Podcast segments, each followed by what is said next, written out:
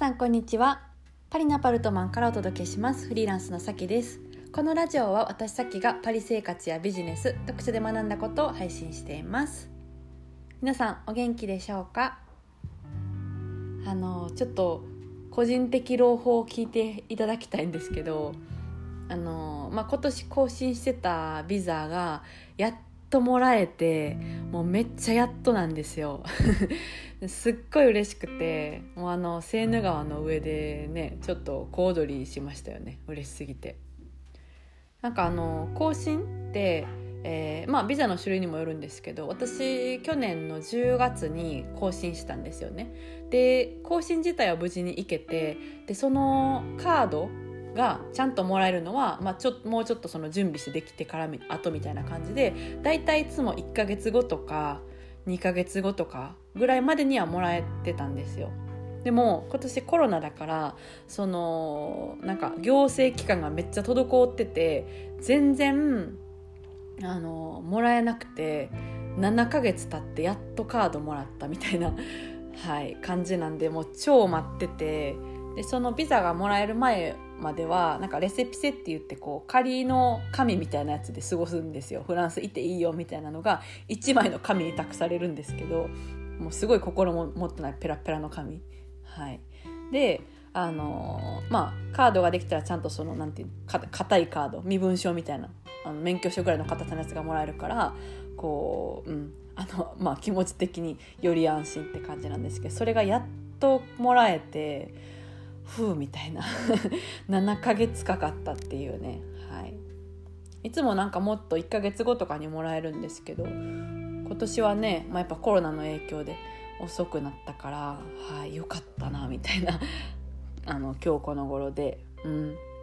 はい、えー、おります。でなんか今日そのビザ関連の話をなんかあのまあタイミング、まあ、機会がえー、ちょっとビザの話したからしようかなと思うんですけどなんか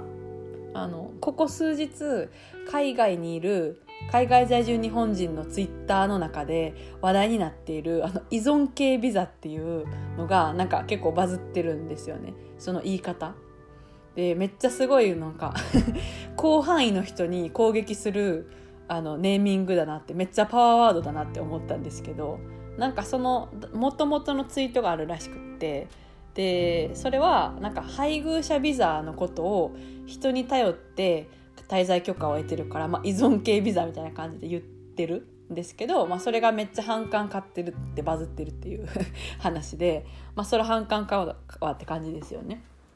そう。なんか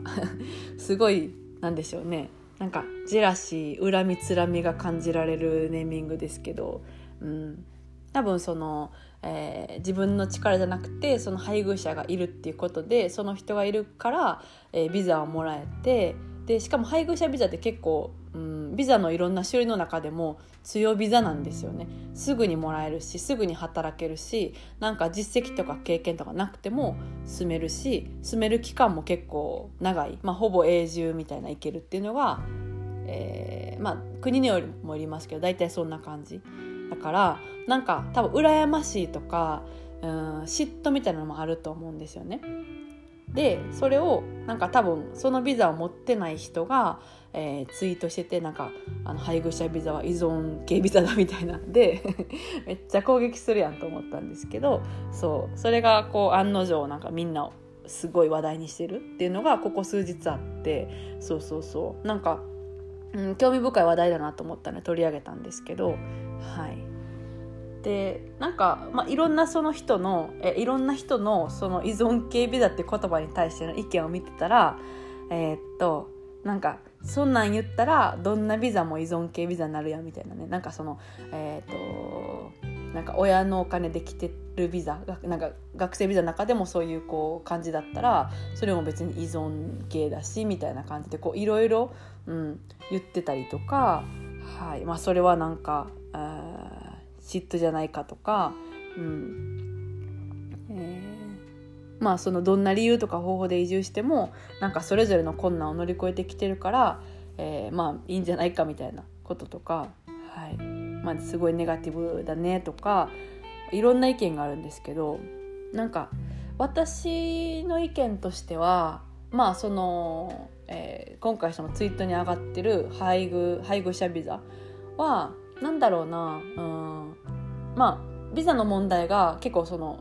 海外住んでたら割と苦労する人が多いからそこをあのクリアにして、まあ、あの結構そのなんていうんですか毎年の更新が大変とかっていうビザとはまた違う、うん、あの配偶者ビザってもらえて結構長く住めるって感じだからそこのビザの問題をクリアにして海外生活を、えー、じゃあこれからやっていくぞってやるのは賢い一個の選択あの一個の戦略だなみたいな感じで思ってて、うん、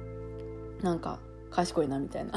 感じで思ってて。それはなんか私自身が、うん、結構そのサバイバル系ビザであの割とこう大変やったからで海外いる人ってもみんなやっぱビザのことって話題にするんですよね。日本人同士とかであったらなんか何ビザですかとかえーと、どうしてるのとか今年更新大丈夫みたいな、まあ、結構ビザの話になるそれはそれがないとやっぱりあの基本的には住めないここの現地に住めないからめっちゃまあ重要事項なんですよね。で、まあ、ビザの更新とかできなかったりとか条件揃わなくて日本に泣く泣く帰ったりとかする人もめっちゃいっぱいいるからもうまあ結構なうんと海外在住者にとっての、えー、トピックなんですよ。で私もなんかその最初こう海外に海外っていうか、まあ、フランスに来た時は何なんて思ってたんかなその配偶者ビザとかのことなんかちょっといいなみたいなのはあったかもしれないんですけどうん。なんかその今のこう一個の方法として賢いやって思ったのは一人の人の影響があってそれはあのフランスに、えーと、住んでる同じく日本人の人だったんですけどその人も結構ビザであの大変で戦ってた感じの人で、うん、あのそのビザを取るのがこ